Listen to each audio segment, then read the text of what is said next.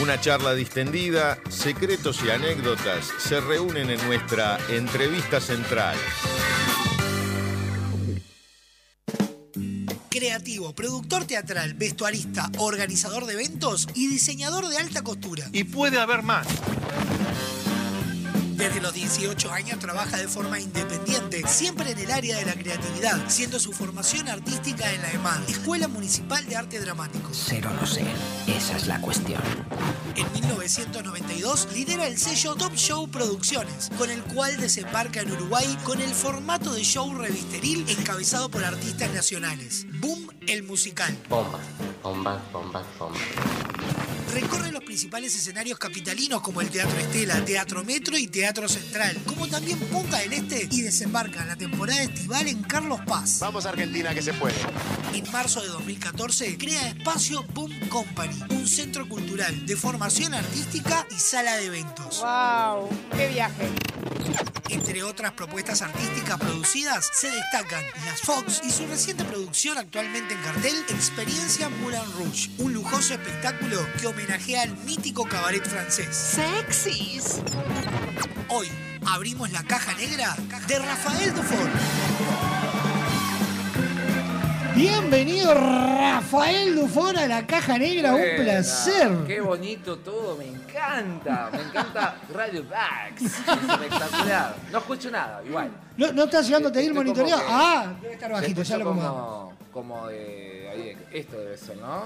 ¿Será este? Hola, hola, hola, hola. No. Hola, hola. Ahí, tremendo acople, hice cualquier cosa. Eh, no, el, el primerito ah, ya El tenés. primero. Bueno, está. No importa, bueno, yo. Ahora sí, ahora sí. Qué, qué, qué glamour esto. Ah, es un. Un cafecito, te tratan un rey y azúcar rubia. Azúcar Qué rubia. glamour. ¿Podrán? Esto sí, acá hay presupuesto, chicos. Acá sí que hay presupuesto. Primer mundo, chicos. En serio. Un, un placer enorme recibirte, Rafa, y abrir el ciclo 2023 que se hizo esperar el ciclo de entrevistas de este año. Y lo abrimos contigo para recibirte, charlar, conocerte y, y recorrer toda la trayectoria que, Wow. que, que hay en vos. Como decía ahí en la apertura, y puede haber más. Qué bueno. Bueno, gracias por, por la presentación, me encantó. Primero, qué bueno. Qué bueno que, que- que uno investigue sobre la persona que invita. Me halaga mucho, me, me- me hace pensar también un poco en las cosas que uno ha hecho.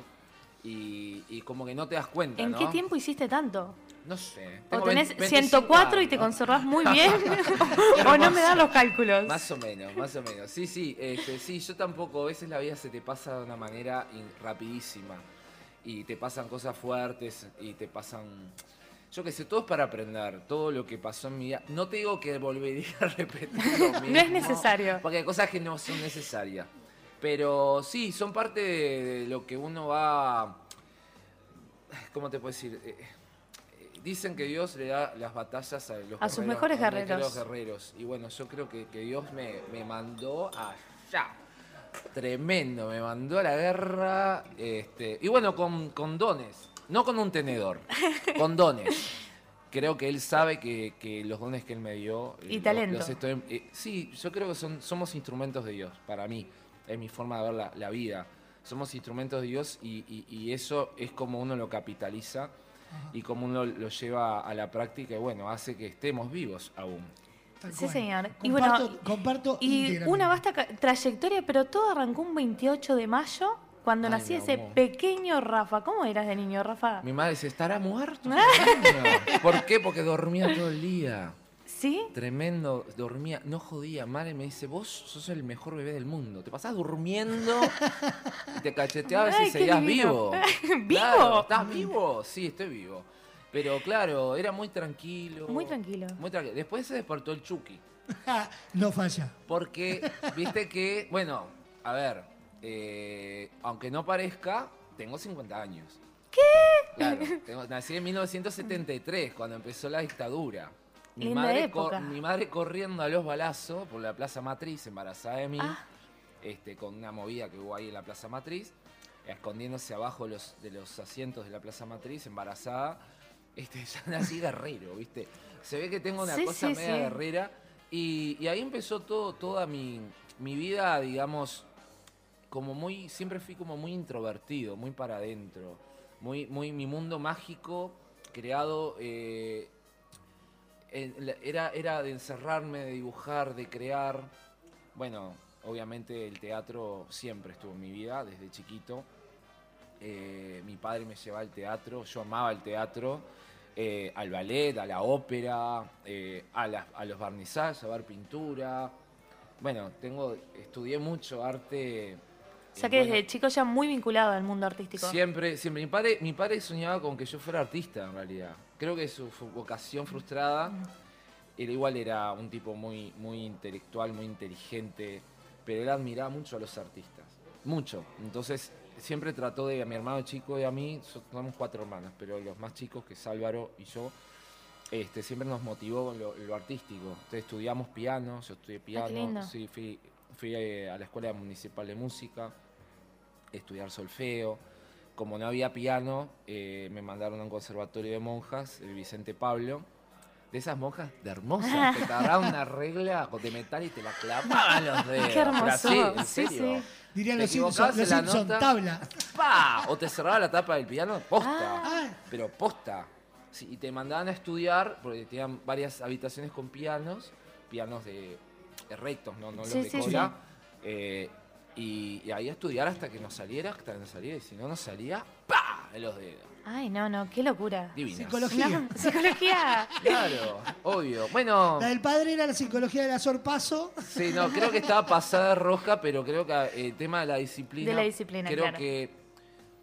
Yo hay algo que. No sé si. Yo, yo hablo como un loro. Sí, tranquila. la idea, Espa- el espacio es para vos, la para hablar distendido. Es estar relajado, Sí, conocer yo la otra estoy con cara este de, de, cafecito rico me encanta. de- de todos los artistas. Y- Yo y- creo que lo mejor que hicieron mis padres, que me, que me determinó y me cayó la ficha hace poco, yo tuve situaciones límites horribles. Mismo hoy tengo una situación límite, varias situaciones límites, hoy mismo.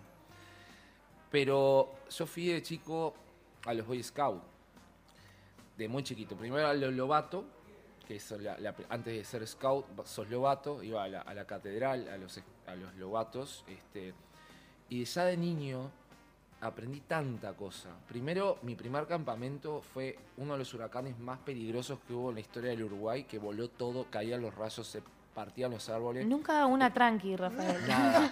Y éramos muy chiquitos, yo tenía siete años. Fuimos a la playa y era un lago con pirañas. Era Te cuento, no, sí, no, no, eso nada, ojalá.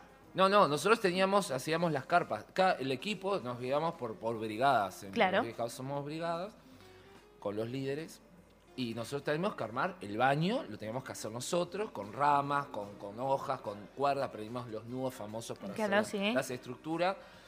Y otros se encargaban de armar las carpas, pero no las carpas de ahora divinas. Que- no, que no, vienen no. prontas. Carpa Toldo. militar, que, la, que las prestaban la- la- el cuerpo militar, que era toldos, con piso de tela, pero no sellado. Claro. Bueno, mi primer campamento fue el de los rayos que voló toda la carajo, que era- fue una tormenta descomunal. Mi segundo campamento, esa carpa que la armamos, éramos todos niños, imagínate, a- arriba de un nido de culebras. Ah, bien. Puntería. Y de noche nosotros decimos, ¿qué se mueve el piso? Me Bueno, muero. eran las culebras que están caminando por no, arriba nuestro. no, no. Así que imagínate lo que nosotros nos preparamos, la fortaleza que teníamos, Sí, claro. a no tener miedo, a liderar. Survivor. Y, y yo le digo a todos los padres, ojalá que todos los chicos fueran Pasen por eso, a los scouts, claro. aprender a, a ser líderes, a sobrevivir, a cocinar. Yo aprendí a cocinar re chiquito. Yo no Sí, lo te dan me- eh, otras herramientas, ¿no? todas las herramientas, como, eh, bueno, eh, cranear juegos, cantar, eh, trabajar en equipo, ser solidarios. Nosotros hacemos muchas cosas de solidaridad de chiquitos para niños que de repente no tenían, y para abuelitos y para todos. Sí, o sea, sí. es como un concepto que me encantaría que los chicos todos tuvieran esa posibilidad de ser un scout. Estar siempre listos para toda situación, 100 más que listo, porque imagínate estar comiendo sí. una noche de verano sin nada, aparte estábamos de shortcito, calor, comida la moñita, porque era lo Y que podíamos hacer nosotros, éramos niños. Este, y de repente un remolino, viento, esa- esas noches de calor, empezó, ah, y se volvió todo el carajo y ahí empezó mi vida. sí, y así arrancaba No, Rafael. no, tremendo, tremendo. Esas son anécdotas que creo que después pasando revista a mi vida eh, me determinaron para lo que soy hoy y, y lo que me ha tocado después. Claro, sí, sí, esa, esa fuerza también que, que tuviste que, que agarrar desde niño. De niño, resolver, hacerme fuerte, el coraje, no tener miedo. eh, o tener miedo, pero como dice, bueno, mi, mi pastor, porque yo soy cristiano, eh, con miedo, o sea, sin miedo o con miedo, pero hacelo. Aunque Afrontarlo, se- afrontarlo. Aunque tengas miedo, lo tenés que hacer, tenés que sobrepasar esa barrera, eso que la gran mayoría no logra nada por, por el miedo, por el que dirán, o por, o por miedo a fracasar, o a que no te vaya bien. Bueno, hay que hacer, hay que hacer, hacer, hacer, hacer, hacer. Probar. La vida es así, probar, y te van a ir 100 veces mal, pero un día va a ser ese día que te va a ir espectacular y vas a estar preparado, preparado para ese día glorioso que, que te fuiste formando de niño, para ese día glorioso, y va a llegar, obviamente. que va a llegar. Claro que sí. Bueno, muy bien. Entonces, por ahí pasaba lo que eran los primeros años de Rafael. Y como escuchábamos en la presentación, empezaste a trabajar de forma independiente con 18 años. Sí, 18. ¿Cómo fueron esos primeros trabajos? Pa, audaz como siempre.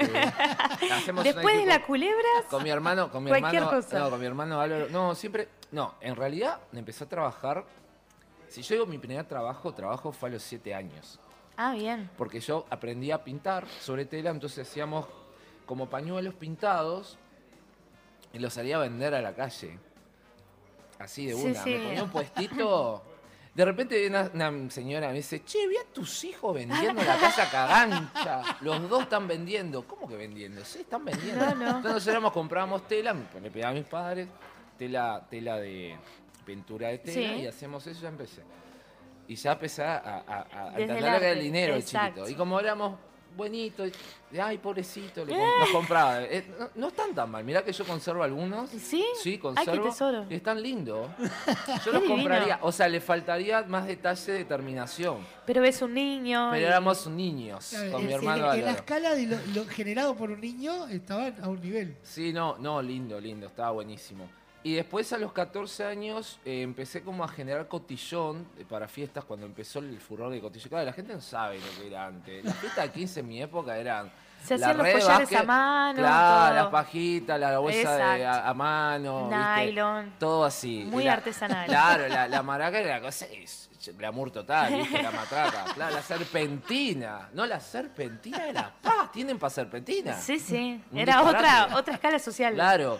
Y después, bueno, empezó el impacto del cotillón cuando salió Showmatch Tineri, que tenía los gorros Espumaplaza en la platea, que ahí empezó como el furor del cotillón en, en la región. Y ahí empecé yo a hacer máscaras venecianas. Ay, qué divino. Entonces hice moldes y con papel maché, con engrudo, con papel de diario y después con yeso con, y, los, y las vendía. El primero que me compró fue Alfredo Echegaray, un relaciones públicas muy famoso, que fue el primero que me dio una gran oportunidad en el mundo de las fiestas. Yo tenía 14 años. Obviamente no me dio bola para algo mayor, pero si me compraba Claro. ese cotillón me mandaba a ser espectacular. Y, y bueno, y ahí empezó como mi primera vez. Y 17 años fue mi primera fiesta profesional. Qué locura. Con lo que la gente que me contrató. Sí, sí. Pero esa esta es una anécdota zarpadísima. Yo siempre me vestía mayor, ahora me he visto de pendejo, ¿no? Claro, entonces para parecer más ponía sobre todo, digo, para tirar a un 21. Claro. Para llegar a un 21. Yo no sé qué, qué, qué me vieron realmente la gente que me contrató, porque fue recomendación de una tarjetería que yo le hacía algunas cositas, que fue una que me recomendó loca también, darle un pendejo, y enganché. Pero no tenía experiencia. Claro. O Pero sea, siempre hay la un primer no, no, la- trabajo No, no, también. la fiesta fue apoteótica. Mirá que fue tan zarpada la fiesta. Para esa época, eh, que, a ver, no existían las torzadas de globos. Fue la primera vez, y yo sé que fue la primera vez que se armaban las torzadas de globos combinadas. Antes era globo de color, Sí, esos sí, globos de todos. fábrica todo, todo mal. Bueno, Con claro. la violita, la violita Claro, de, de no, la y eso que se salpicaba con no sé Sí, qué sí, porquería sí, le sí, ponía sí. arriba. Bueno, la cosa que Y las botecitas con los muñecos. eso, sí, sí, la, la, la botella guajane con coladito, el de cisne hecho con alambre. No, no. Bueno, de antes, no, de divi- niño. no, divino el banco, co- el banco comercial que ahora está como abandonado, no sé si está para tirar, no sé. Bueno, fue la primera fiesta ahí. Y eh, bueno, todo el mundo habló de eso, una confitería muy conocida en esa época, que fue como el boca a boca, ¿no? Porque los mozos son los que te recomiendan, los que hablan de vos. No sabes, estuvo en una fiesta fulano, fulano un pendejo, no sé qué. Bueno, yo había cobrado una parte de la fiesta. Pero, oh, oh surprise, que Laurisa está embarazada. Laurisa. Ah, Ah, Y dijo, precioso. papá, te tengo que decir algo. Después de la fiesta de 15. Vas a ser abuelo. Así en ese momento le pegué un infarto al tipo. no. Pero a mí no me pagó el otro 50%. ¿Murió el papá? No, no murió, estuve Ah. internado un mes. Infartó. Y a mí me costó seis meses cobrarle. Ay, no te Porque puedo yo le dije, ¿qué, pensó culpa que era tengo del del yo que su cotillón? hija esté embarazada? Capaz que pensó que era del del cotillón, dijo. No, eso. me quiero matar. No, claro, la inexperiencia. Hoy, obviamente, si dos días antes de la fiesta hay un contrato que no lo, no lo había Exacto. hecho, no me pagas, no tenés nada. Ni medio globo. No esperes a nadie, pues no va a haber nadie.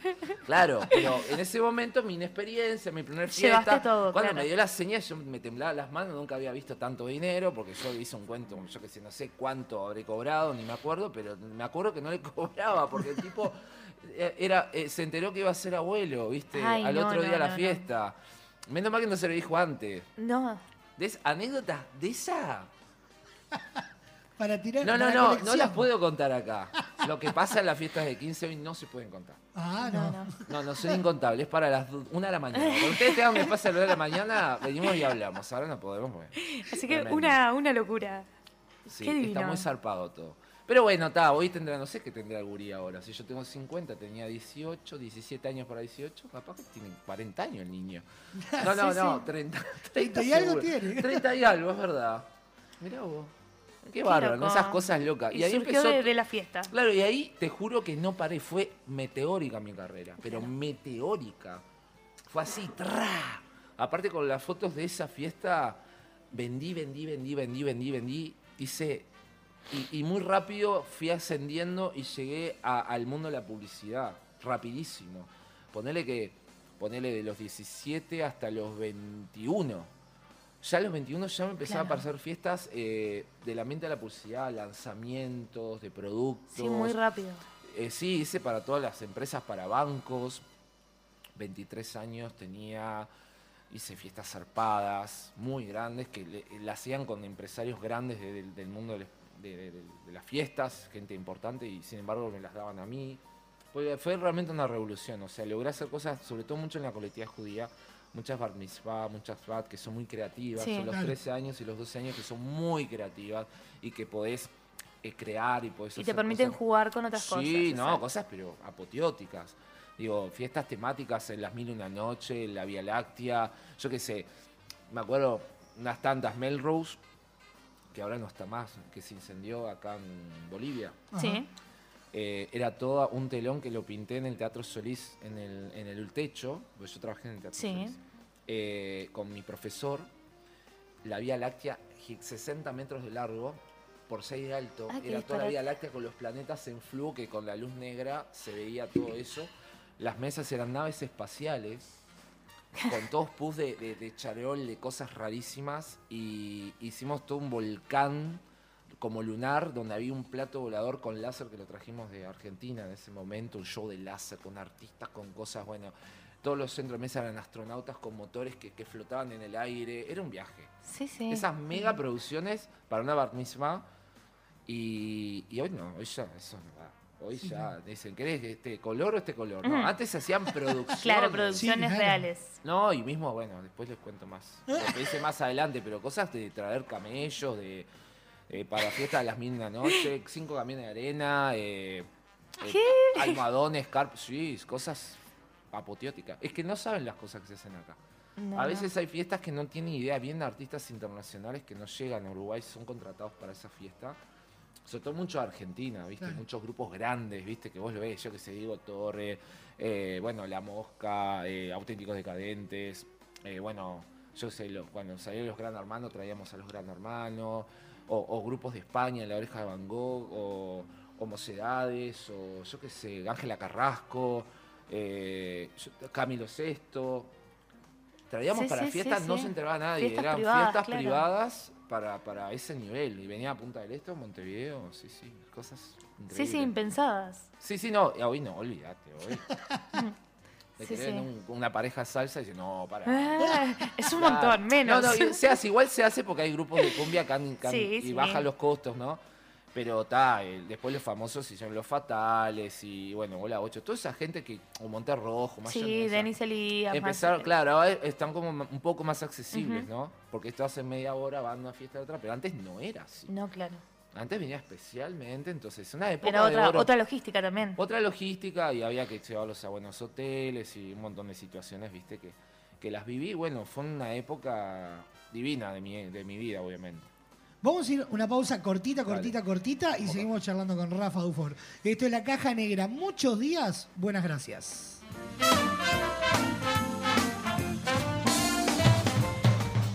El pasado espacio en La Caja Negra fue presentado por Ultras, Soluciones en Pisos.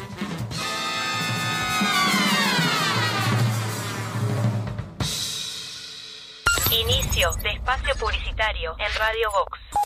Hay muchos tipos de fans. El que grita, el que se tatúa, el que grita y se tatúa, el que llena el cuarto de pósters. Pero el verdadero fan sabe a dónde tiene que ir. Soy fan, un lugar para fanáticos. Cuadros decorativos para fanáticos. La mayor variedad de modelos, diseños, tamaños y formatos. Libera tu creatividad y crea tus cuadros personalizados. Visita nuestro catálogo digital en www.soyfan.uy. Envíos a todo el país. Seguinos en Instagram, arroba soyfanshop, WhatsApp 099-799-070. Visita nuestro nuevo local en Galicia 1026. Soy Fan, un lugar para fanáticos. A ver cómo eran los avisos de refresco limol hace 50 años. Compre Limol por cajón. Más barato, más cantidad. Tenga siempre en su mesa Limol. La mejor gaseosa. Ah, muy bueno. ¿Y qué más le agregarías ahora? Ahora también disfruta Limol Pomelo, Guaraná, Cola, Naranja, Uva y la clásica Lima Limón con y sin azúcar. Limol, la fruta hecha refresco. Vuelve el fútbol y lo vivimos en Radio Box. Este jueves, desde las 19.30 horas, palpitamos Racing Nacional con el relato de Gonzalo Fasanelo, los comentarios de Bernardo Fernández y Joaquín Pisa. Racing Nacional, en vivo por Radio Box. Sonamos en todos lados. Activamos hits. Solo hits. Primavera. Detrás del humo no se ve, no, no se ve.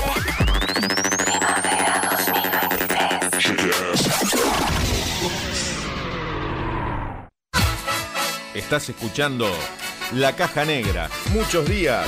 Buenas gracias. Hay dos formas de sacarle brillo al piso. La primera es poner música, subir el volumen y bailar como si no hubiera un mañana. Nena, movete más para esa esquina que no tiene brillo.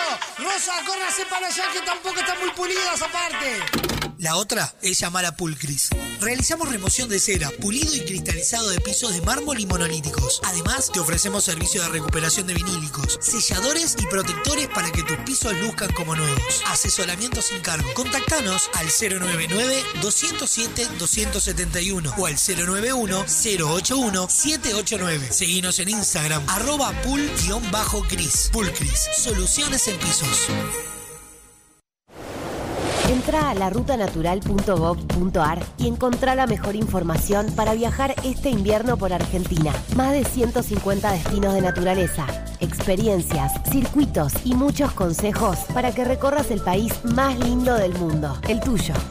La naturaleza te espera. Salí a descubrirla con La Ruta Natural.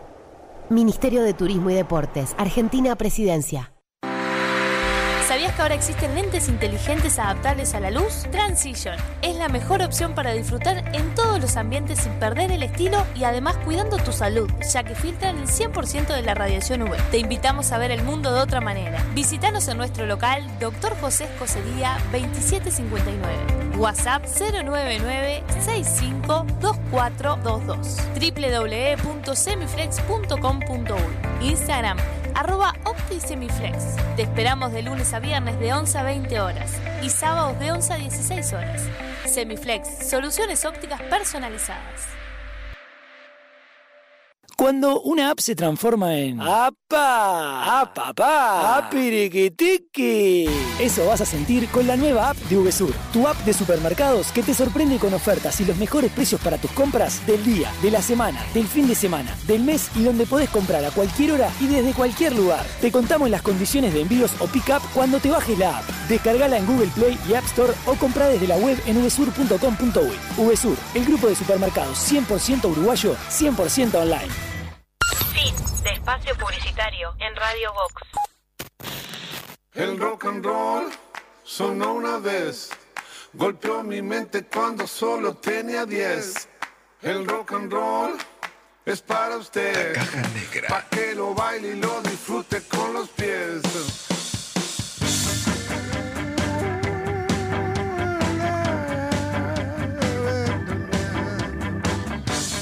31 minutos pasan de la una de la tarde. Todas las ofertas de VSUR están disponibles para comprar online. Descárgate la aplicación o desde la web en vsur.com.uy. Comprar online en VSUR es cómodo, fácil y rápido. Consulta los locales de VSUR con este servicio disponible con envíos a domicilio y pick-up. Y de la mano de VSUR seguimos a nuestra entrevista central. El siguiente espacio en la caja negra es presentado por VSUR, justo para vos.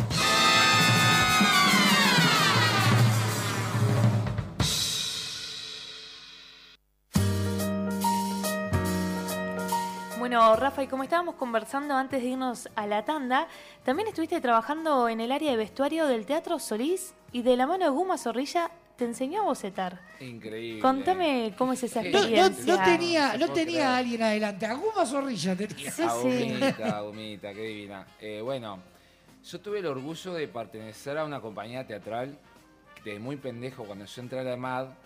eh, yo tuve realmente, creo que nosotros tuvimos la mejor época, los mejores profesores que de los últimos tiempos, ¿no?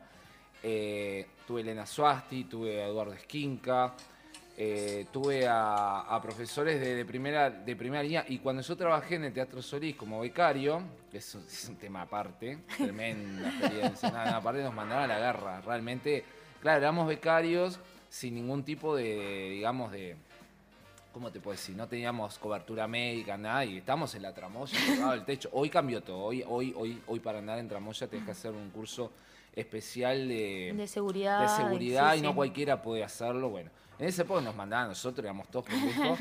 y bueno, y Guma, y Guma, este, bueno, yo ya como había, ah, eh, recién estaba entrando en el Teatro Sur, donde estaba China Zorrilla y Taco Larreta eran los directores, y a mí me propuso Elena Suasti, que era mi profesora, que la amaba. Yo tuve a Nelly Goitiño, bueno, tuve a Rompani, tuve a, a los mejores profesores. Realmente una, una cosa que agradezco a Dios haber llegado a esa, esa situación. Y Guma estaba haciendo eh, El Marido Ideal, una obra que estaba Massa, era el escenógrafo, y yo estaba como... No, miento, Esquinca, Esquinca era. Me acuerdo por una anécdota tremenda. Este, yo trabajaba en utilería de Solís, entonces, este, bueno, yo era muy de hablar y aparte los vestuarios de Guma eran descomunales, ¿viste? Amaba los vestuarios de Guma. Y, y bueno, entonces eh, eh, Esquinca, que me conocía de chiquito aparte, porque jugábamos en la Plaza del Entrevero con sus hijas, que mi hermano Álvaro las arrastraba de los pelos dos cuadras. Y se quedaba con los mechones de pelo de las hijas de Eduardo Esquinca. Entonces ya me conocía.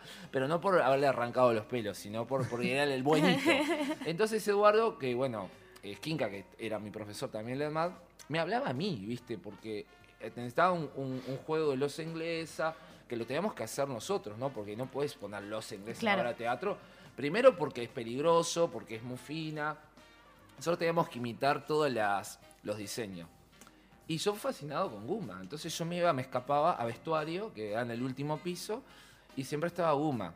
Y como hay cierto, no parte- un primo hermano se casó con una sobrina de Guma, había como un medio parentesco Claro. con ellos. Y entonces ella me enseñó a bocetar. Ella me, me invitaba a su casa el 21 de septiembre, donde vivía la... China no vivía, pero la mamá, yo conocía a la mamá de China y, y de, y de- y de Guma. Y, me enseñó a, a cómo bocetar, cómo, cómo dar ese- esa soltura que- y esos bocetos eh, maravillosos de Guma que hacía con tres, cuatro líneas y a mí me resulta muy fácil gracias a la técnica que ella, ella me, ella me enseñó. Este, Guma es maravillosa. Yo creo que, te juro, me da tanta impotencia porque veo que hay tantas, tantos artistas fabulosos en nuestro país, tan injustamente olvidados. Yo me moría que hiciera una retrospectiva de todos los bocetos de Guma y con los vestuarios de Guma Zorrilla. Lo que pasa que casi todos los vestuarios o se los robaron o los quemaron. Ah. Cuando se prendió ¿Cómo fue el Solís, Sí. de una manera complicadita, raro. que no fue una cosa, fue complicada. Se perdió mucho vestuario de China, de Margarita Shirgu, eh, de la época, yo me- acuerdo, yo era voluntario eh, de vestuario, que yo iba a arreglar los vestuarios, a clasificarlos, porque aparte había donaciones de familias de mucho dinero Sí. que eh, pon- tra- llevaban trajes imponentes, Sí, claro. pero imponentes de los años 20, los 30, los 40, y los cascos y los gorritos y bueno, todas esas cosas lamentablemente se los robaban. Y, la Don Miguel, que era la pieza donde había mucho vestuario de Guma Zorrilla, la prendieron fuego. Por eso se cerró el Solís, porque en realidad se cerró porque se debía cerrar. Claro. Porque si no, esto no seguíamos hasta el día de hoy con todos los quilombos de, que había. Pero bueno, con Guma, Guma me- me enseñó y bueno, como yo participé en varias obras como asistente, con Taco Larreta en teatro, en teatro del centro, este, eh, los- le ayudaba a ella a, a- a la confección de esos trajes y bueno, como que me, dio ese, ese toque de glamour que, que siempre tuvo ella, que es, yo me, me identifico mucho con el diseño de vestuario que ella hace con, con son- bueno, soy como producto de ella, ¿no? Claro. En el tema de vestuario. Sí, sí, qué, qué placer poder trabajar con, con Guma. Ah, Con Divino. todo. Sí. Las charlas con China, yo era un pendejo, para mí, claro, me ignoraban, pero yo estaba, claro, un niño, imagínate esos monstruos. Sí, sí. Eh, todos los, los- los mejores, yo qué sé, yo, eh, Jones, eh, bueno, Taco, China, ay, bueno, Mieres, bueno, mega, mega recontra zarpado y yo absorbía todo. Como una esponja. No, y que me hayan dejado participar, Sí, ser obvio. el más jovencito de esa compañía. O sea, o sea yo eh, ab- absorbí todo ese profesionalismo. Es una de las cosas que falta hoy, ¿no? Sí, claro. Lamentablemente, la conducta, estar en hora, respetar al, al- al- que tiene experiencia, eh, a- a- estar abierto. Los jóvenes eh, te cuestionan todo, te, se creen que saben todo y, y- y- les decís las cosas y se lo toman a mal. Entonces a veces vos decís, vos, pendejo. Como dijo, como dijo la, la Nacha Guevara, eh, dijo, pendejo. Claro, respetá. Nosotros vivimos una época que yo creo que agarré la última época de oro del teatro. Después los profesores, bueno, muchos de profesores que hoy están en la MAD eran compañeros míos. Claro. Ahora son, son todos mis compañeros, o sea, los que en esa época éramos todos iguales. O sea, hoy están liderando las cátedras y, y realmente este fue, fue una enseñanza maravillosa que, bueno, me marcó, obviamente. Sí, claro. Y sin duda todo eso te, te ayudó para que con los años vos pudieras tener tus propios espectáculos, tu propia compañía y crear lo que fue el fenómeno de Boom, que sigue, bueno, hasta hoy en día, que sin Sí, dudas ha sido la revista musical, pero por excelencia en Uruguay. ¿Cómo, Sí. ¿cómo nace ese proyecto? Bueno, yo era fascinado con el Holy on Ice. Yo piraba en colores. Yo lloraba y todo el mundo le preguntaba, ¿cuándo viene Ice? ¿Cuándo viene Ice? ¿Cuándo viene? Ah". Y bueno, esas revistas de hielo que eran Sí. un sueño. Capaz que no las de últimas, no, porque ya cambió mucho la forma del on Ice. Igual ahora cambió un poquito, volvió a lo retro. Pero cuando yo era chico, me moría con el tema de las plumas, del hielo, de los trajes. Y tuve la oportunidad de atrevido de meterme adentro. Después conocí a San Martín, que era el que los traía, y pude ver cómo era la logística de ellos. Porque yo he fascinado con la tecnología. Claro. Yo, o sea, el pescado divino, pero a mí me gustaba Los ver efectos, lo los que se ve, efectos, exacto. cómo los telones, cómo entraban las cosas, cómo lo hacía. Y la mecánica de gira es, es la mejor del mundo. Es como Mm. la de Cirque du Soleil. Son expertos. O sea, hacen las cosas en base al- a los containers. No es que yo diseñe un vestuario con 3 metros de plumas. No, no, no. El contenedor tiene este metraje y los vestuarios no pueden superar este metraje. Y si los haces de tal tamaño, los tienes que hacer desmontables. Y yo vi cuando la última función, poner uno de los Hollywood Nights, a medida que las chicas iban sacando la ropa, iban dejando las cosas, los gorros, las cosas, a, a medida que iban, iban cada una a ese espacio era el gancho de ese gorro Claro. de cada. No es que yo lo dejo donde quiera. No, no, tac, tac, tac, tac. Automáticamente cerraban el baúl y iba al contenedor. Tra, ya para irse. Claro, es un, O sea, salía del Palacio dinámica. Peñarol. Entonces yo decía, wow, aprendí viendo eso.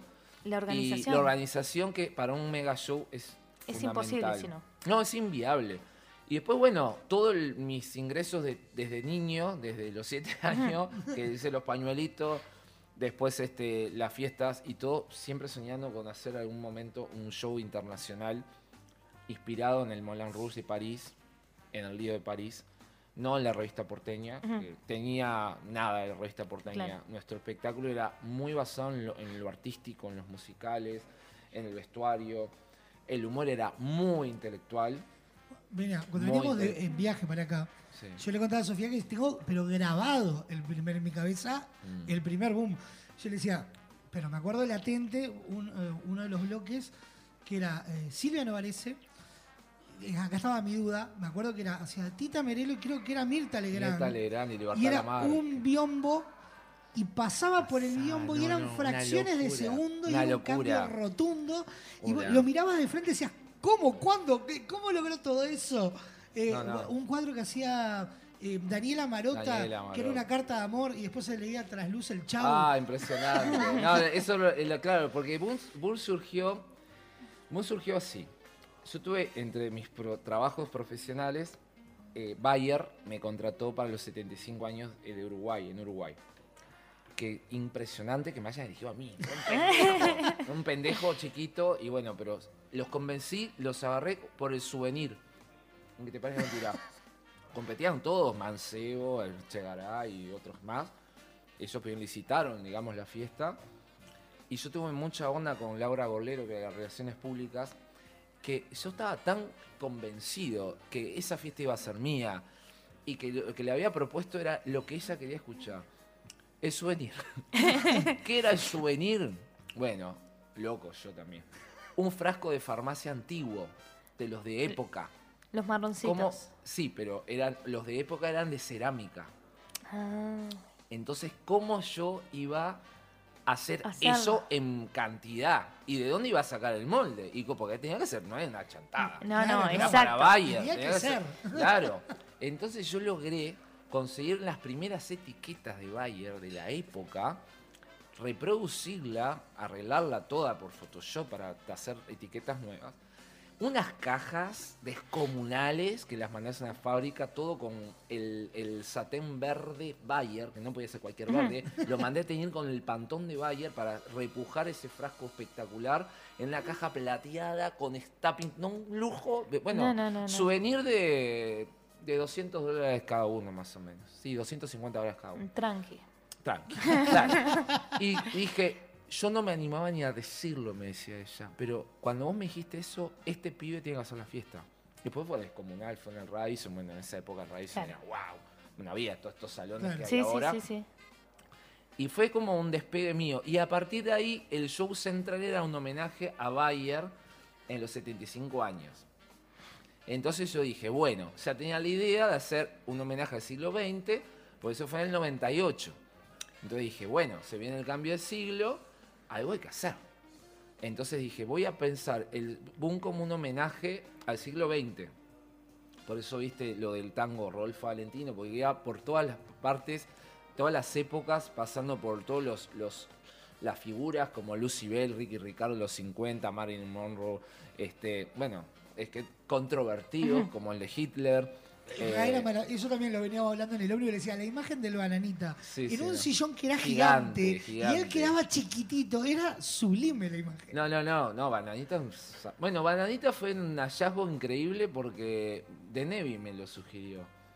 O sea, yo no era nadie en ese momento, menos ahora. En esa época, menos que nadie, un pendejo.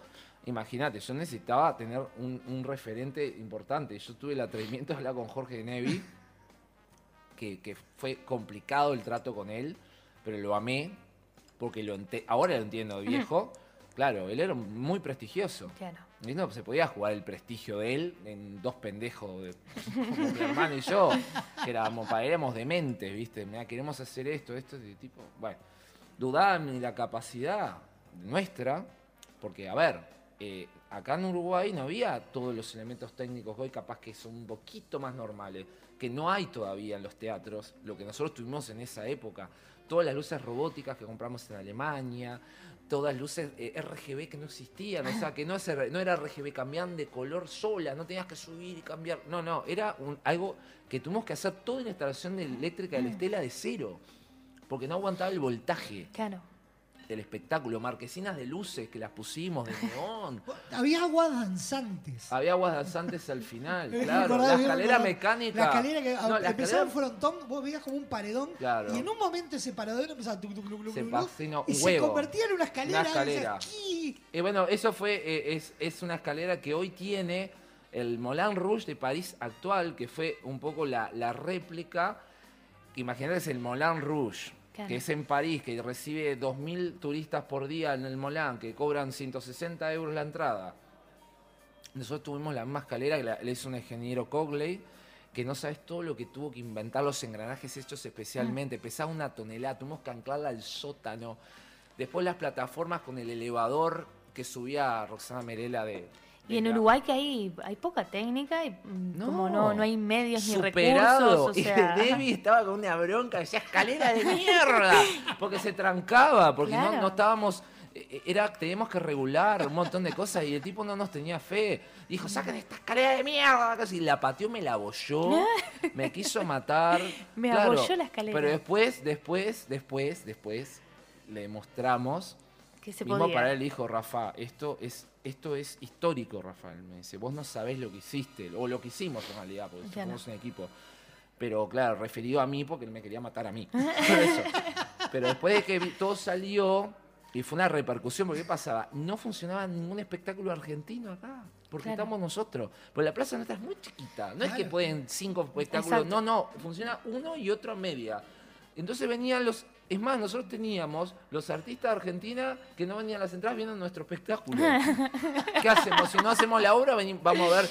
Y tuvimos a la Ana María Pica, a Soledad Silveira, a, a la Hacha, a, a Andrea Figeri. O sea, un montón de figuras que ahora me acuerdo que no obviamente entre nos veía a ver a nosotros. Claro.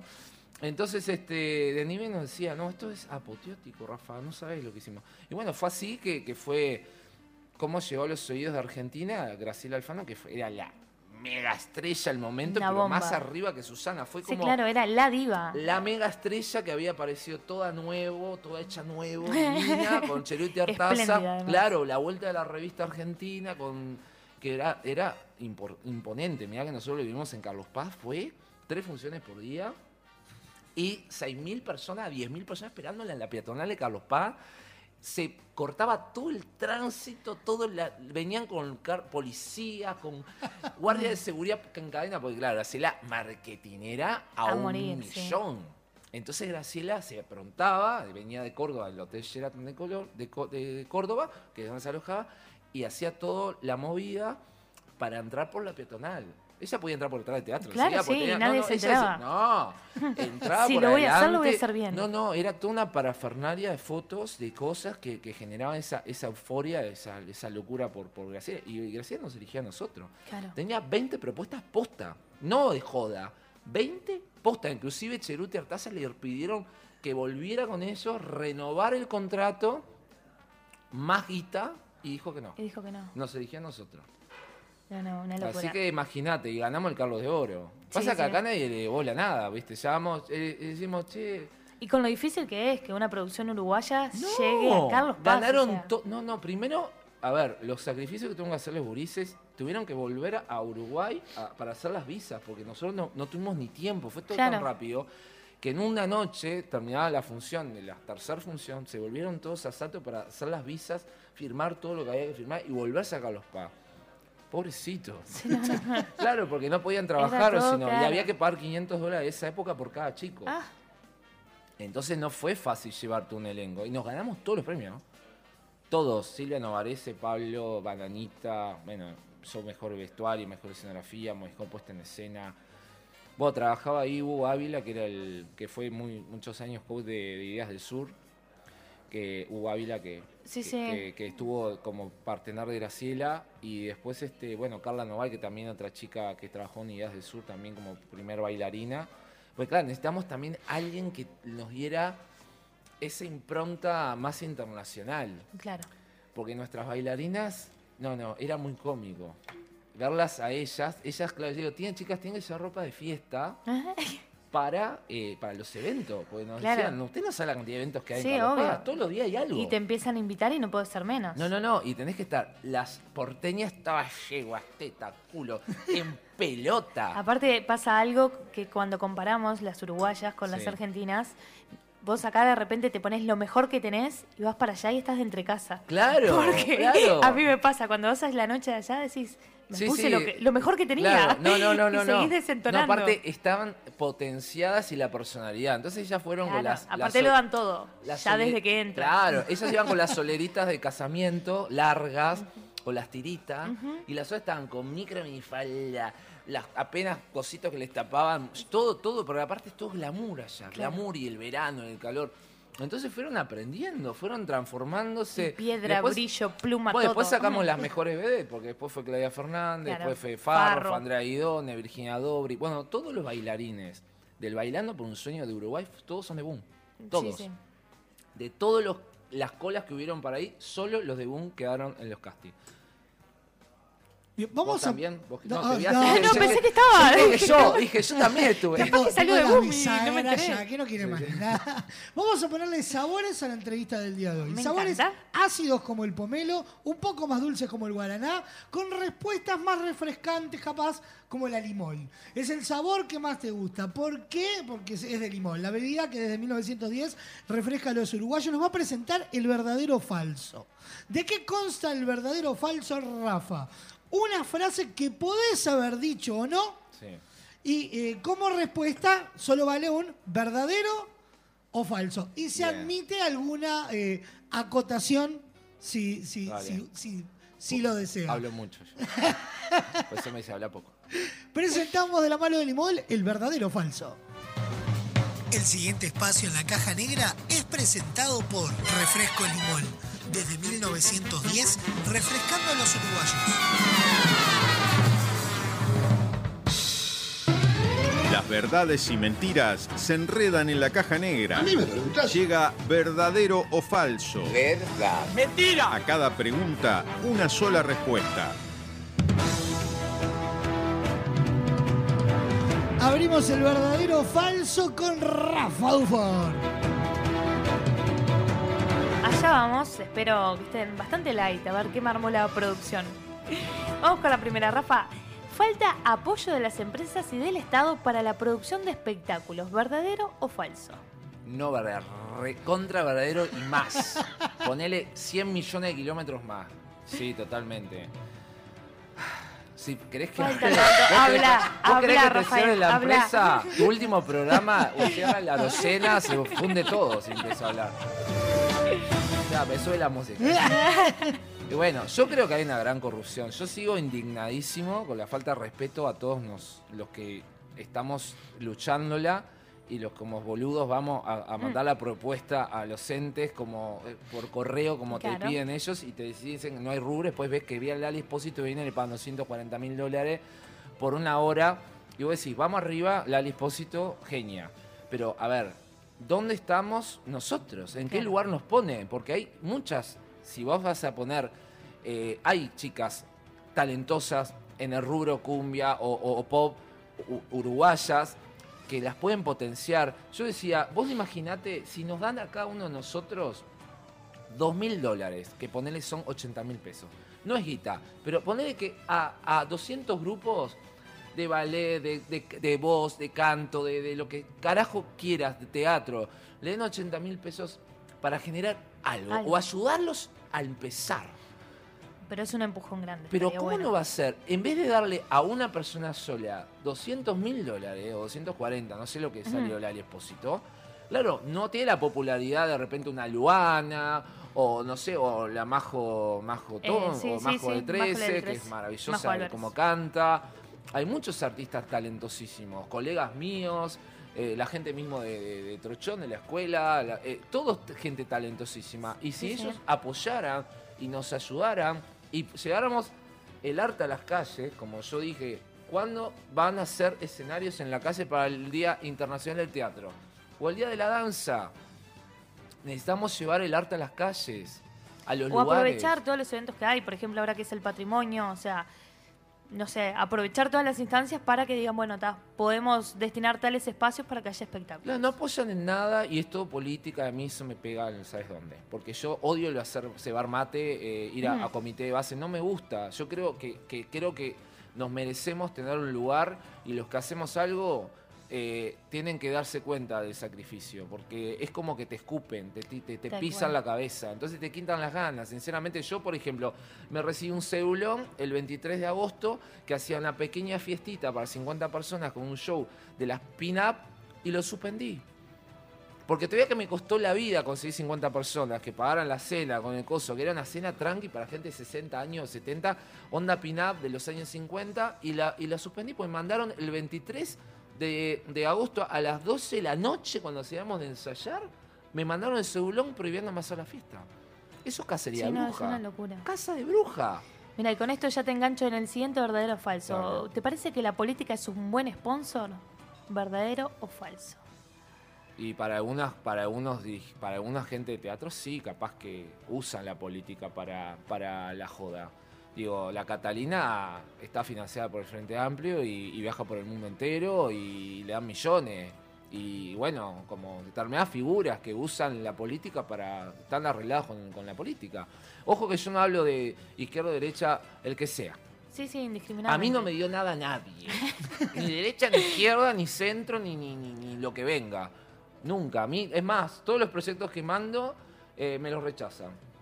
El último, la noche de los museos, propuse hacer una retrospectiva de Boone, abrir mi local a- a- al, al mundo, pero necesitaba inversión para poner, comprar o alquilar maniquíes para poner los vestuarios. Necesito 100 maniquíes. Sí, sí, para que era poner- nada, ¿no? Y hacer las fotos como la que tienen ustedes divinas ahí atrás de la Mona Lisa. Este, o Frida Kahlo. Ponerle traje, quién lo usó, poner y explicar. Y que es un viaje para la gente, porque es Estaría un viaje divino. para los sentidos. Y la gente se Claro. podía sacar fotos. No, me lo bocharon. Me lo bocharon. De repente ves a otra gente haciendo co- cosas o le pagan cualquier cosa. Yo presenté proyecto para el Bicentenario, que lo hacía el Calderón, famoso artista, Sí, que claro. también. Va. Trajeron a la Fura del Bau, 250 mil dólares. Cuando nosotros hay millones de que podemos hacerlo. Yo creo, me estoy recontra capacitado. Para que traigan un muñeco de mimbre y camine por la plaza y meta a la cantante colgada allá como, como volando, como una loca. Falladora.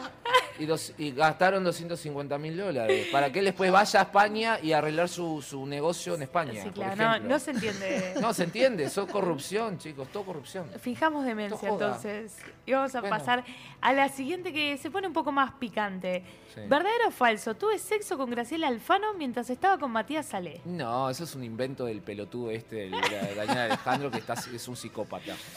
No, olvídate. Muy bien, No, entonces. te agarran de, te agarran de pelotudo, ¿viste? Te agarran de, de punto. Sí, sí, no, no, y cualquiera. Muy bien, Rafa. Entonces vamos con la siguiente. Hay artistas uruguayos que son desagradecidos. ¿Verdadero o falso? Pero obviamente, mi amor. Son desagradecidos con las propias madres, que las trajo a este mundo y la niegan. No van a hacer esa conmigo, que no soy nadie para ello. Y sí, lo que pasa que. ¿Ustedes me, me invitaron? Sí, Para que yo. Es tuyo el Para más programa. quilombo. Y bueno, lo que pasa es que muchas, por ejemplo, de rubro femenino, ellas consideran que como ellas sabieron el camino eh, de manera casting sábana, como que no te tienen que agradecer nada. Dicen, bueno, fui yo la que me acosté con el tipo para estar. No. Yo te, es- te enseñé, te apoyé, nunca te pedí nada a cambio, al contrario te potencié. Ese es, ese es mi gran error. Ese es el gran error, pero no puedo con eso. Claro.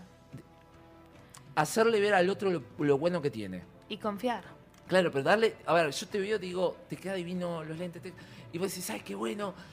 Y vos decís, ah, ya soy la reina de Inglaterra. Claro. Entonces ya no miro a nadie. Y eso es lo que les pasa. Una cosa es que vos los motives y otra cosa es que vos creas que esa motivación es para creerte algo que no sos. Exacto. Entonces después eh, no, no, no pueden ver cómo empezar. A mí me dolió muchísimo y yo, fue uno de los grandes problemas que tuve y que Claudia Fernández me vino con el marido a pegar, a, a golpear en la calle. Cuando yo fui de casualidad a los 100 años del Maipo, eh, que fue una casualidad, yo no sabía, y estaba Claudia Fernández como vedette y, y, Jimena- y la Capristo. Cuando yo me siento, porque fue. Me encontré con Martorell, que era el coreógrafo de esa época de Graciela, de cuando yo estaba con Graciela Fano, de Mónica Ayos. Y por colegas nos hicimos como buena onda. No amigos, pero buena onda. Entonces me dice, ¿qué haces, Rafa, acá? Digo, ¿qué es esto? Tantas luces. Y Son los 100 años del Maipo. ¿Venís a los 100 años del Maipo? No, no veo. Pero ¿cómo que no vas a venir a los 100 años del Maipo? Y Claudia, llegó Claudia Fernández, que vos la trajiste. Ah, Claudia está acá. No sabés. Sí, está Claudia. Ah, mirá. Él venía con la mamá de Flavia Palmiero. Era el coreógrafo de Flavia, de la de Flavia, de- del programa de niños. Claro. Entonces Flavia, no sé qué pasó, que le lo llamó y dijo, no, no voy a ir. ¿Tá? Prefiero no ir por no sé qué problema. Le sobraba la entrada de Flavia. Entonces dijo, y bueno, ¿querés quedarte? Bueno, digo, me quedo. Estaba él, la mamá de Flavia, y yo en lugar de Flavia. Cuando me siento y me dan el programa a los 100 años, me encuentro con que la descripción de Gasalla, la descripción de Capristo, con todo, todo, todo, todo, y la descripción de Claudia Fernández, no existía boom. Los seis años que ella trabajó conmigo los borró. Ella empezó en el champán y las pone mimosa. Su carrera empezó allá. Claro. Y nunca nombra el espectáculo, nunca me nombra. Es que es más, si yo no hubiera aparecido en la vida de ella, ponele que Dios no nos hubiera atravesado ella, no, ¿dónde estaría? No sé hoy. ¿Por qué? Sí, sí. Y prefiero no hablar. Porque todo lo que tengo para decir es tremendo. Tranqui, pasamos Vamos a la siguiente entonces. Sí. ¿Los artistas argentinos suelen ser más profesionales? Sí, claro. Porque hay competencia. Allá, la- a ver, la, la competencia hace que te profesionalices o te mediocrices. Cual. ¿Viste? Entonces, si vos tenés un restaurante que atiende de tal manera y al lado tenés otro, bueno, vas a tener que competir con la calidad, con los precios, con la atención, con todo. Uno tiene que mejorar, mejorar, mejorar, si te- se pide auto abajo. Y esto es lo mismo. O sea, vos, vos para estar en, en una plaza como la de Buenos Aires, o ni hablemos de Madrid, o de Broadway, de Londres, todo, vos tenés que, pero primero tenés que matarte desde chiquito, ya desde de bebé tenés que ser artista. Allá en, en otras partes hacen la escuela artística desde toda la primaria, toda la secundaria, toda la universidad artística. Claro. Entonces llegan a, a Broadway o a Londres o a Madrid o a Buenos Aires con 18 años de, De de trabajo, de formación. Con un nivel de exigencia tremenda, donde vos de niño te sacrificás los cumpleaños, tus propios cumpleaños, porque tenés que trabajar. Eh, entonces, claro, tenés entonces la estética, el trabajo, cantar, bailar, actuar y todo. O sea, todas las, todas las líneas de jazz, contemporáneo, clásico, eh, todo lo más que puedas, acrobacia, porque ahora tenés que ser acróbata también. También. O si no, no Completo, corre. exacto. No, no, es que más que completo, ¿viste? Porque las tendencias mundiales en el tema musicales están todos con acrobacia. Todos los musicales meten algo Sí. del aire o tenés que volar y cantar. Algo tenés que inventar Por nuevo. eso. Sí, sí, no. Acá en Uruguay estamos eh, en, en- en- en el un plan plan 1 de 10, por ejemplo. Exacto. En el 1. Tal cual. Bueno, pasamos a la siguiente. Entonces, en Uruguay no tenemos farándula, tenemos gente conocida. ¿Verdadero o falso? Sí, verdadero, recontra verdadero. Sí, acá no, no, acá no hay famoso. Primero la fama tiene que tener a- a- acoplada a un star system de dinero. Porque yo ahora, ahora que estuve mucho ahora en Buenos Aires y que pude ver un poquito desde adentro, porque nunca en mi puta vida hice tanta nota. No, no, 234 notas hice para Sí, todo sí. el mundo. Pero pude meterme adentro de las productoras, de cómo, los canales, cómo lo que hay, que estamos años luz todavía, de eso que estamos enfrente. Eh, se maneja todo a un nivel de, de vértigo y de profesionalismo y de, y, y de entrega eh, que, que acá es inviable, ¿viste? Ya me olvidé de la pregunta, repetime. No, era es así, no teníamos farándula, sino más bien gente conocida. Ah, tata. No, bueno, no, ¿por qué te quería decir esto? Porque allá lloran porque tienen problemas graves económicos, pero, pero todos viven en country. Claro. Sí, claro. Yo creo, o sea, ¿dónde, Y todos dónde- tienen acá no puedes hacer, y- estamos y en se van la, de viaje. Claro, estamos en la casa del actor del galpón, Juanito Pérez, en su mansión, ¿de dónde? O sea, no existe, allá sí, acá cualquiera. ¿Viste? Mirá la, la, la, la Cleriche famosa, todo el quilombo que hay en Argentina, que con el Izarrualde, la otra llora, pero eh, 30 millones de dólares para no sé qué, y las Louis Vuitton de 4 mil dólares. Acá te compras una de plástico en lugar de los judíos. En guapas. en guapa, en, la- en paprika, boludo. La Louis Vuitton te compras. Claro, la. Indianaule, boludo. ¿Qué no te puedes vestir, boludo? Acá no tenés, no tenés cómo, la herring. La Herring con el. Claro, olvídate. ¿Qué, qué, qué Star System? Parece que es Star System. Van en ómnibus, boludo. Yo me he encontrado. Yo, yo viajo en ómnibus, mi amor. Una figura como yo. Una figura como yo viaja en ómnibus. Y, Pero me he encontrado con tantos colegas del ómnibus. Sí, Impresionante. Un día subes Morris y mira a todo el mundo así. Como diciendo, yo también ando en. Yo me he encontrado, me a Morris lo vi, Fito Gali, Marcel Ah, Queroglián, tipo, sí, todo tipo de figuras que gente decís, del ¿qué hacemos todos en el tipo todos en el bondi? Boludo, Todos en el 306. Todo 306, el 127, al Concar. Estamos todos locos. Claro, no, no, no existe acá. A ver, no existe porque, primero, claro, eso es un tema muy complicado del uruguayo. El uruguayo tiene muchos complejos. Eh, ¿Viste? Y a mí me han crucificado por, por vender un cierto glamour. Claro. Porque en definitiva, ¿qué vendemos nosotros? Fantasía. Sí. No vamos a venderle la- al público la, la desgracia. O sea, nosotros tenemos que vender fantasía. Y porque el La gente- artista tiene que, o sea, tiene que vender eso, no puedes mostrarte mediocre eh, como para rebajar m- más de Totalmente. encima. Mira, yo me acuerdo, eh, eh, ahora todavía sigue, no tanto, pero yo me acuerdo en Buenos Aires, me acuerdo cosas que me quedaron impregnadas en la cabeza. En el mercado del puerto, acá en Montevideo, me vi a Irma Roy. Irma Roy, una de las grandes actrices argentinas que fue política. Una belleza esa mujer, con un tapado de piel. Bueno, ahora no podría porque estamos los No, no. animalistas, yo estoy en contra de todo eso. Pero era un glamour, un perfume, una cosa de estrella. O ver salir las figuras de Case Corriente, los musicales con, bueno, Susana Jiménez con Claro. las flores, el glamour, el pelo y, y toda la Mm, todo. parafernalia, que acá no existe. Yo cuando, cuando hice Boom, la, eh, yo le dije a, por ejemplo, si lo parece, o le- salían con el mate, el termo, le- venía el marido a buscarla y digo, negra, te pusiste un traje de 6 mil dólares, boluda. No me salgas vestida de chancleta. Claro. Porque la gente te quiere esperar para sacarse una foto. Vos te sacaste todo el maquillaje, la peluca y salí en, con jogging, mi amor. Le- eh, vos tenés que seguir vendiendo esa, esa magia. Por algo sos artista. Digamos, nosotros vendemos espejitos de color a la gente. Claro. Eh, somos la ilusión, lo que ellos quisieran ser, la fantasía, el... per- Ay, Eso fui yo. Eh, y eso no lo entendemos los uruguayos. No producirte para, para ir a la televisión, este, vas así nomás, viste, es como que no querés que el gremio de los artistas te, te ay, este quién se cree que es. Claro.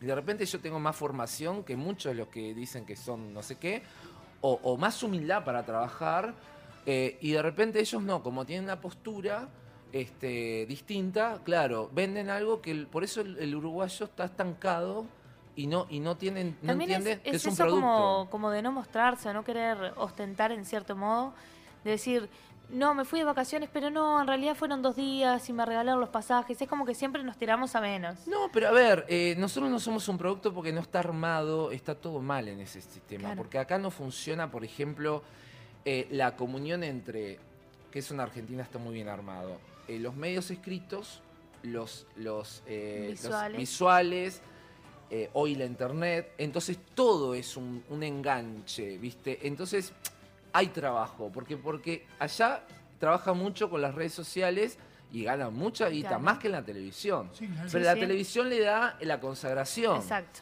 ¿viste? Es Y después una retroalimentación. Claro, pero aparte ellos trabajan en radio, en prensa escrita y en televisión a veces hacen dos, tres programas. Sí, sí. O, hacen, o, o cierto nivel hacen películas, pero también hacen eh, para plataformas, para eh, Amazon, para Netflix.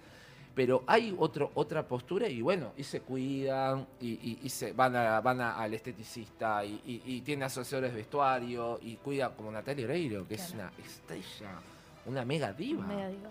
Natalia Oreiro se maneja como si estuviera en Hollywood. Es impecable. Es una genia. Es la mejor eh, eh, marketinera de, de ella misma. Es, es mundialmente, realmente conocida. Sí, sí, O sea, ha, llegado a niveles impresionantes y es uruguaya. Entendió todo Natalia Oreiro, que es lo que no entiende la gran mayoría. Y, no, y van a decir que Natalia Oreiro no tiene humildad. Claro. Natalia es re humilde. No puedes ser arrogante si sos tan famoso. O sea, para llegar a ser tan crack como ella, tienes que tener la humildad de trabajar, de estudiar, de compenetrarte, de, de- de- de pisar la tierra, pero también, así como está con UNICEF, vestida de jogging, sabe que cuando tiene que ir a una alfombra roja, tiene todo. que matar. Exacto. Es, lo da todo, eso, eso es lo que dice ahora. Eh, perfecto, Rafa. Entonces vamos a la siguiente que no tiene mucho que ver, pero también está buenísima pensada. Le compraría un auto usado al Bananita González, ¿verdadero o falso? es como un tema de confianza ahí. Le compraría un auto Un auto usado? usado al Bananita González. Es que yo no tengo mucho trato con él. No sé si le compraría. Pa, capaz que me quedo a la media cuadra. Me, me quedo con la rueda a la mano. Sería. Y falso, entonces. No, por no, no, eh, no, no, sí, a ver, sí, como, como se comporta a nivel profesional es espectacular, Vanita es un excelente profesional y a mí, para mí fue un gran hallazgo haberlo puesto en Moon, es un tipo que tiene un gran intelecto, es muy inteligente en su humor y más cuando, cuando está muy bien guionado, pero él tiene mucha impronta, ¿no? Vanita fue una muy buena experiencia trabajar en Vanita, realmente, muy buena experiencia. Pasamos a la siguiente. Para hacer un vestuario hay que saber buscar. Soy una rata y me meto en todos los lugares, en los más insólitos y le digo al dueño local que me deje revisar. ¿Verdadero o falso? recontra verdadero. Nosotros somos hurgadores. Es más, yo, yo tengo esa cosa de chequear todo en todos lados y yo digo, esto me va a servir para algo que Para ni, algo. ni se imaginan. claro, de repente veo collares que para conseguir esos materiales sueltos no los consigo, entonces yo los compro, los desarmo y armo otras cosas. Eh, sí, sí, hoy, venga, revisar, ¿sabes cómo busco precio? Pero lloro mal, me descompongo, le digo, mira, estoy muriendo, haceme una rebaja. Sí, nada, nada, divino. Sí, sí. Mi felicidad pasa por invertir todo el dinero que gano arriba de un escenario. Sí, totalmente, totalmente. Sí, es mi vida, es mi vida. A veces digo, la puta madre, todo lo que tendría en bienes, ponerle materiales, eh, o sea, eh, el ladrillo, ponele. Claro. Si no hubiera invertido tanto, ¿viste? Sí, sí, me, me tengo que contener mucho porque después digo, bueno, ¿para qué pagar la luz, el teléfono, el celular? Y si compro esto, pero está, me hace muy, muy feliz. Igual ahora maduré un poquito en eso y soy más, más consciente. Igual no puedo, olvidar. Tengo que invertir en cosas, sí, sí, sí, totalmente. Y la última de este verdadero o falso. Cuanto más conozco a la gente, más quiero a mis perros. ¿Verdadero o falso? Mil por ciento, sí, sí, sí. Sí, sí, sí, sí, totalmente. Sí, amo a mis perros y bueno, está todo un tema hoy. Hoy es un tema, hoy es un día muy especial. Así como me ven, divino, hoy murió mi perrita Ah, a las 5 de la mañana. Yo tengo dos, dos chihuahuitas. Juan murió este año y, y Ana se mu- murió hoy a las 5 de la mañana. Y no, no quiero ni pensar, no quiero pensar mucho porque me, es muy Ah. doloroso y aparte mañana bueno, la voy a enterrar. Ella va a ir al cementerio con, con Juancito. Y sí, sí, sí, sí, sí, sí, sí, Qué totalmente. feo. Sí, dan- mis perritos y mis gatos. Los gatos también. Los gatos. eh, amo los animales. El lenguaje que hay con los animales, el amor incondicional de verdad, de verdad, de verdad. Es, es increíble. Realmente sí. Totalmente. divino, más que, que cumplido. Entonces, ¿el desafío verdadero o falso? Perfectamente, perfectamente. Sofi, ¿alguna pregunta más para sumar que ya estamos eh, entrando en la recta final de esta caja negra? Si querés que ya le, le pregunte por lo que es esta nueva experiencia Moulin Rouge, que nos podemos encontrar si visitamos ahí tu espacio en Lebu. Mi espacio Lebún. Bueno, eh, es como mi despedida de Uruguay en realidad. Estoy pensando en irme de Uruguay. A no ser que eso es un milagro, pero yo creo que ya en diciembre ya no estoy más. Este, me voy a ir de acá. Eh, creo que es lo último que voy a hacer, de verdad. Eh, me estoy muy agotado por todas las preguntas que me has respondido, y la falta de apoyo, la falta de interés, la desvalorización del artista. eh, indudablemente que nosotros nos mueve la pasión, pero para poder hasta hacer esto que ustedes hacen hay que vivir de otra cosa. o Sí, sea, claro. Y mirá que no, no te creas que es solo acá. Vos mismo en Argentina, Sí, claro. con todo esto que yo he vivido con tantos, tanto, tantas notas que me han hecho, eh, después te quedás hablando con la gente, me dice, sí, bueno, yo trabajo en inmobiliaria y yo tengo un reparto de tal Claro. cosa. Y vos decís, pero vos que estás, sí, sí. O sea, a ver, los medios y el teatro y eso, al no ser que seas una mega estrella que manejes el negocio ya Claro. desde otro lado, eh, el, el laburante medio tiene que hacer de todo. O sea, no podés vivir solo de esto. Eh, entonces, yo ya estoy agotado, porque aparte mi, mi tema de salud también, por todo lo que ustedes más o menos saben, lo que me ha pasado, ya no, no, no, no puedo, no, no tengo mucho aguante eh, físico y tengo un gran desgaste. Un gran desgaste y me da mucha impotencia y mucha bronca. Yo prefiero, sinceramente, y de posta, ir a trabajar de mozo a cualquier parte del mundo, que sé que voy a ser el mejor mozo del mundo y me voy a dar la mejor propina porque voy a atender a la Mm. gente increíble, los voy a hacer sentir felices y los voy a sentir con todo el amor y, y no acá que no me valora nadie. O sea, sinceramente yo veo de repente jurados en programas que yo, yo digo, yo tendría que estar ahí porque yo fui pionero en determinadas cosas. Claro. Y no estoy. Y llaman a cualquiera, y claro, llaman a cualquiera y, y y te, es como, no sé, el pecado de, de haber hecho bien las cosas. Es como un pecado decir, para este loco, vamos a castigarlo. Porque él vende algo que no tengo ganas, ¿viste? Él de repente se muestra una foto de smoking o, o- o se saca, o, o tiene determinada producción y, y- y- y ellos creen de repente que, que a mí me sube el dinero y por eso me tienen que castigar y, y no me tienen que dar nada. Este, yo recién acabé de hablar con una productora de un canal de televisión y le digo, mirá, esto, ah, déjame ver, capaz que en una de esas, bueno, capaz que no sé, déjame, pues está todo lleno este mes. Y llegué a Argentina y me atosigaron a notas y me presentaron como el mejor de Uruguay en todos los programas, en, en- en los informativos de Claro. Telefe, de Canal 9, de América. Obvio que la noticia era poderosa. Claro. Pero acá no pasó. Sí, y soy uruguayo. Yo te vi en pocos correctos. Porque poco correcto. vi que ibas a estar y miré. Claro, pero, pero bueno, no estuve por, no sé, los canales de, de Estados Unidos, de México, de, de Perú, de Colombia, de Madrid, de Barcelona. Sí, no. Acá me hice una pequeña nota a Canal 12 en el- para el informativo, Bo Carballo, que es un poco, y después nadie. O sea, no se interesó nadie. O sea, y es un tema grave, Claro. muy grave. Porque aparte, si vos sos bueno y si sos periodista, podés eh, desarrollar un tema que, es- complejo, que el tema de las cirugías plásticas, el tema de las malapraxis, el tema de, la estima, la autoestima de las personas, cómo llevas a una cirugía plástica, cómo llevas al engaño. Tiene mil ramificaciones para tocar. Y aparte si sos del medio artístico, que capaz que sos un referente, de que te ven y dicen, ah, mira este loco o esta chica, mira lo que se hizo, podemos averiguar con quién se lo hizo para ir, de repente eh, te comes un problema de salud como el que estoy, me estoy pasando yo. Y, Uruguay es ingrato. Uruguay, Uruguay lamentablemente, volviendo a, lo que tú me comentaste, sí, somos, somos muy jodidos los uruguayos con nosotros mismos, ¿viste? Eh, muy ingratos. Yo, fí- fíjate lo de Cristina Morán, que murió Cristina, que yo estuve en diferencia, obviamente, al, al velorio que estuve en Argentina de Silvina Luna, que bueno, fue una cosa que me surgió del corazón y, y- y lo tuve que hacer, porque realmente me, me pegaba a mí personalmente por mi situación. Y yo no podía creer, realmente me impactó haber llegado a Chacarita y ver más de 200 cámaras de televisión y fotógrafos y todo. O sea, era una conmoción. Y no es un. O sea, y yo fui al entierro de. de, de entierro no, al velorio, el segundo día de- de Cristina Morán y había dos cámaras. A la reina de los medios uruguaya, sí. a nuestra reina madre, a la que empezó todo en televisión, la que fue la primera mujer que dijo hola en la televisión. Y dice, no, el día anterior fueron. Pero yo fui media hora antes de que se la llevaran a- a- al cementerio y había dos cámaras. Es más, llegó Sanguinetti y un- los periodistas lo miraban. Yo soy periodista, pero me tiro arriba de Sanguinetti y Claro. digo, eh, presidente, dígame usted lo que fue para usted Cristina Morán, qué fue en su carrera política, qué mensaje le puede... Yo periodista, porque yo soy periodista también. Una cosa que usted no, capaz no sabía. Entonces, nada, los miraban a Sanguinetti, cómo entraba. Sí, no, no. y no, no. dice no por No respeto, y la gente dice por respeto, nosotros no somos cholulos, no, no es un tema cholulismo.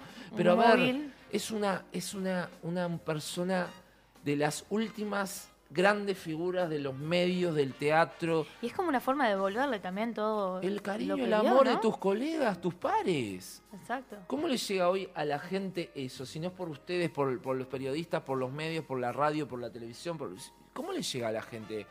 Nada. Entonces vos decís, pero no hubo, no, no hubo honores en el Palacio Legislativo, que se los merecería. Un montón de cosas que están mal acá.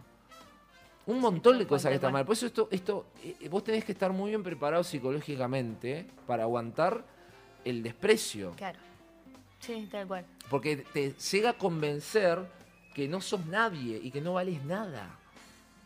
Pero después tenés que hacer un trabajo tuyo, bueno, algunos tienen que ir a psicólogo y- o, o un trabajo tuyo y valorizarte, porque es tal, tal, tanto que te dice que no vales un sorete, que vos mismo tenés que hacer ese trabajo. Acá en Uruguay es muy, muy complicado ese tema. Tal cual, tal cual. Así que bueno, especial y despedida allí en tu espacio Le Boom con experiencia. Muy- Rouge, bueno, va a ser una, como les digo, va a ser la última cosa que voy a hacer en Uruguay. Es, van a haber eh, ocho fechas nada más, sábado y domingo, cuatro sábado y cuatro domingo, a partir del 21.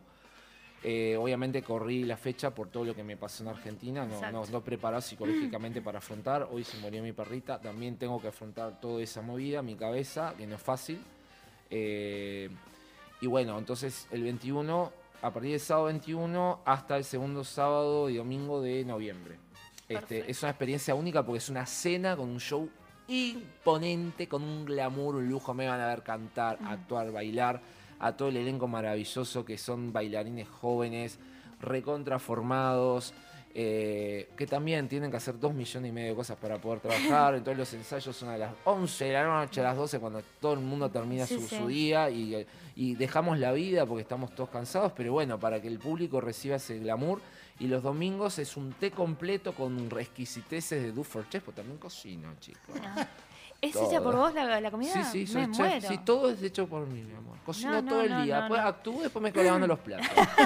Así somos. Pero no es glamour, ve, no es mocking, ¿viste? Que voy a, ver- a mostrar miseria a la gente. La gente no quiere ver tu miseria. La gente quiere sentirse bien. Exacto. Por eso vamos así. Y las entradas las podés reservar por el 099-023-777 o vas a la, a la página de Instagram de Espacio Le Boom. Boom es B larga o O M, porque la gente piensa que es con. No, no. Espacio Le L E Boom, que es B larga W O M en Instagram. Ahí pueden preguntar y, y- y poder hacer reserva también. Bien, tenemos un eh, regalo para darte, que es... eh, perfecto. Que eh, lo que intentamos con la gente de Soy Fan es resumir un poco este recorrido en este presente para, para vos. No.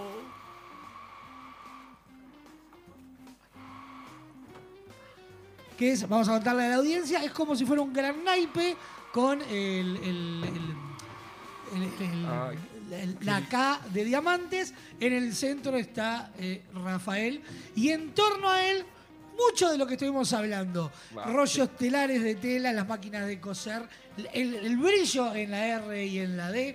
Flores, abajo una faja que dice artista, máscara de teatro, plumas, palmeras, porque algo que no hablamos fue de sus viajes, que eh, comparte sus viajes en las redes sociales y obviamente por ahí arriba están su- sus mascotas y el avión que está por ahí despegando.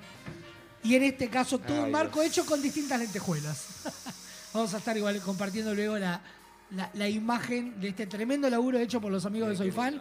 Que sí, hay muchos tipos de fans, pero solo un verdadero fan sabe a dónde tiene que ir. ¿Y a dónde es? A Soy Fan, un lugar para fanáticos. Cuadros decorativos, la mejor variedad de modelos, diseños, tamaños y formatos. Libera tu creatividad y crea tus cuadros personalizados. Visita su catálogo digital en www.soyfan.uy. Envíos al todo el país. Seguilos en Instagram, arroba soyfanshop o al WhatsApp 099-799-070 y en su nuevo local ahí en Galicia 1026. Soy fan, un lugar para fanáticos que justamente también son los creadores del arte que nos abraza acá en las paredes de Radio Box con estas versiones de La Mona Lisa, del Grito de Munch y en este caso una obra pensada para nuestro invitado del día de hoy. Bueno, muchas gracias. Gracias, gracias a vos, eh, Rafa, por... Perdón, perdón, pero estoy muy sensible. Porque. Porque vamos a contarle, justamente dentro de la gráfica y en esa cosa que él siempre compartía en las redes, están los... Sus chihuahuas. Los, los. Ana y... Ana y Juan. Ana Ana y Juan, Lucía, Que, que Lucía, que es la, la hija que vive, que bueno, ellos murieron, los dos. Hoy murió Ana, muy temprano. Y bueno, me. me ale- ah, no puedo hablar. Tranqui, tranqui. No puedo- Bien, vamos, reiteramos el agradecimiento. Vamos a recordarle, eh, mm, Moulin Rouge, En Espacio Lebum, un espacio que es hermoso. Tuve el placer de ir hace un tiempito atrás, que estuve, estuve reunido con, con Rafa. Y En un espacio divino, céntrico, allí muy cerquita del Montevideo Shopping. Ahí va, Rivera Así y Luis que- Alberto Herrera. Ahí está. No, no hay razones como para perderse. Con toda una marquesina Los hermosa, invitamos allí a, a todos. Domingo, té completo y sábado cena Una show. cena con show. Con No, todo el glamour como corresponde. Chicos. Que si hay algo que lo hemos hablado con Sofi, viendo material y, y recorriendo, buscando toda el la información, es lo que no va a faltar es el amor.